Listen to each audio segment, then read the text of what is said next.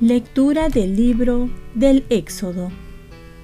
En aquellos días surgió en Egipto un faraón nuevo que no había conocido a José y dijo a su pueblo, Miren el pueblo de los hijos de Israel, es más numeroso y fuerte que nosotros. Obremos astutamente contra él para que no se multipliquen más. No vaya a declararse una guerra y se alíe con nuestros enemigos, nos ataque y después se marche del país. Así pues, nombraron capataces que los oprimieran con cargas en la construcción de las ciudades Granero, Pitón y Ramsés. Pero cuando más los oprimían, ellos crecían y se propagaban más, de modo que los egipcios sintieron aversión hacia los hijos de Israel. Los egipcios esclavizaron a los hijos de Israel con crueldad les amargaron la vida con dura esclavitud, el trabajo del barro, de los ladrillos y toda clase de trabajos del campo. Los esclavizaron con trabajos crueles. Entonces el faraón ordenó a toda su gente, cuando nazca un niño, arrójenlo al Nilo, y si es niña, déjenla con vida. Palabra de Dios. Salmo responsorial nuestro auxilio es el nombre del Señor. Si el Señor no hubiera estado de nuestra parte, que lo diga Israel. Si el Señor no hubiera estado de nuestra parte, cuando nos asaltaban los hombres, nos habrían tragado vivos. Tanto ardía su ira contra nosotros. Nuestro auxilio es el nombre del Señor nos habrían arrollado las aguas, llegándonos el torrente hasta el cuello. Nos habrían llegado hasta el cuello las aguas espumantes. Bendito el Señor, que no nos entregó en presa a sus dientes. Nuestro auxilio es el nombre del Señor. Hemos salvado la vida como un pájaro de la trampa del cazador la trampa se rompió y escapamos. Nuestro auxilio es el nombre del Señor, que hizo el cielo y la tierra. Nuestro auxilio es el nombre del Señor. Lectura del Santo Evangelio según San Mateo. En aquel tiempo dijo Jesús a sus apóstoles, No piensen que he venido a traer paz a la tierra.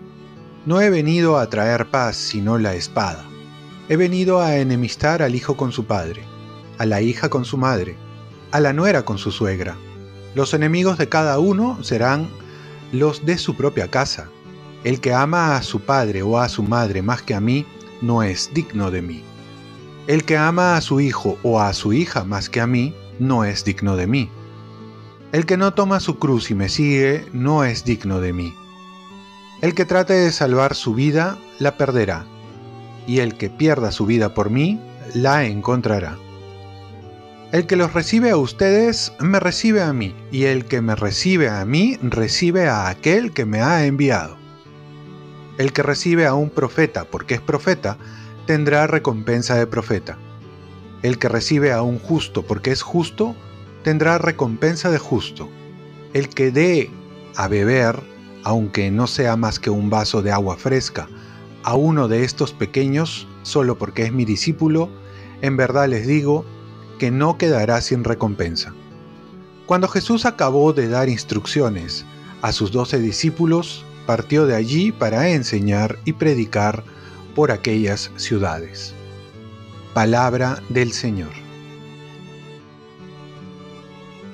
Paz y bien. Jesús tiene la prioridad en el amor porque nos ama más.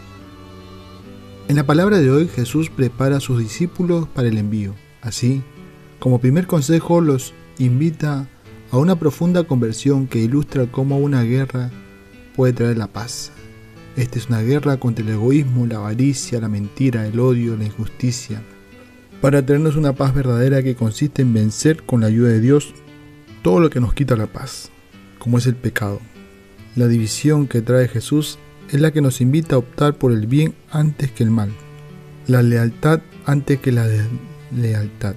Cristo es señal de contradicción para el mundo, incomoda porque va contracorriente y sus discípulos van a tratar de imitarlo.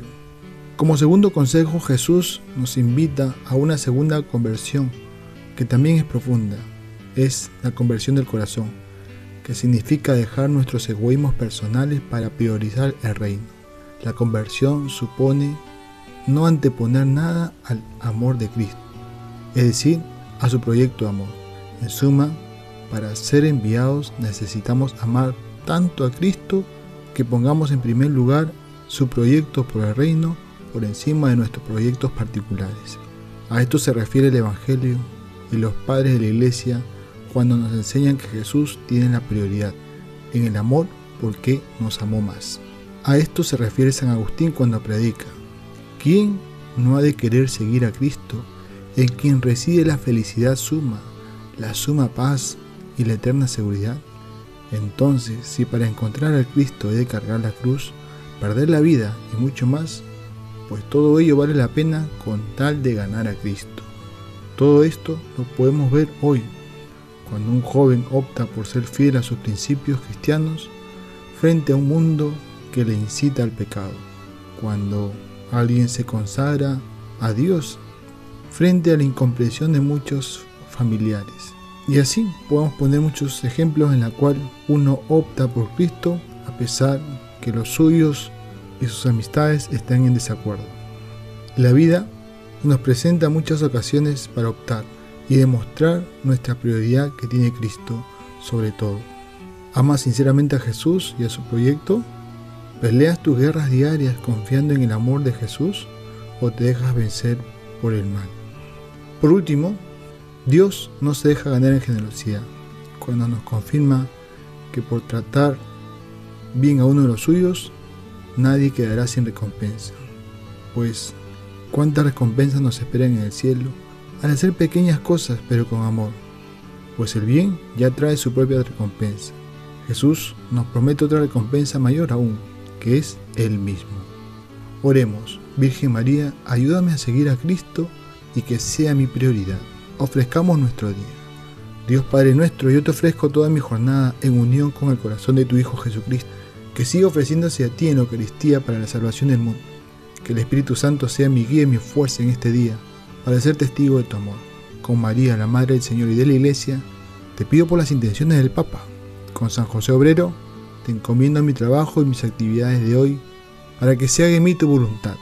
Y la bendición de Dios Todopoderoso, Padre, Hijo y Espíritu Santo, descienda sobre ti. Cuenta con mis oraciones y yo cuento con las tuyas y que tengas un santo día.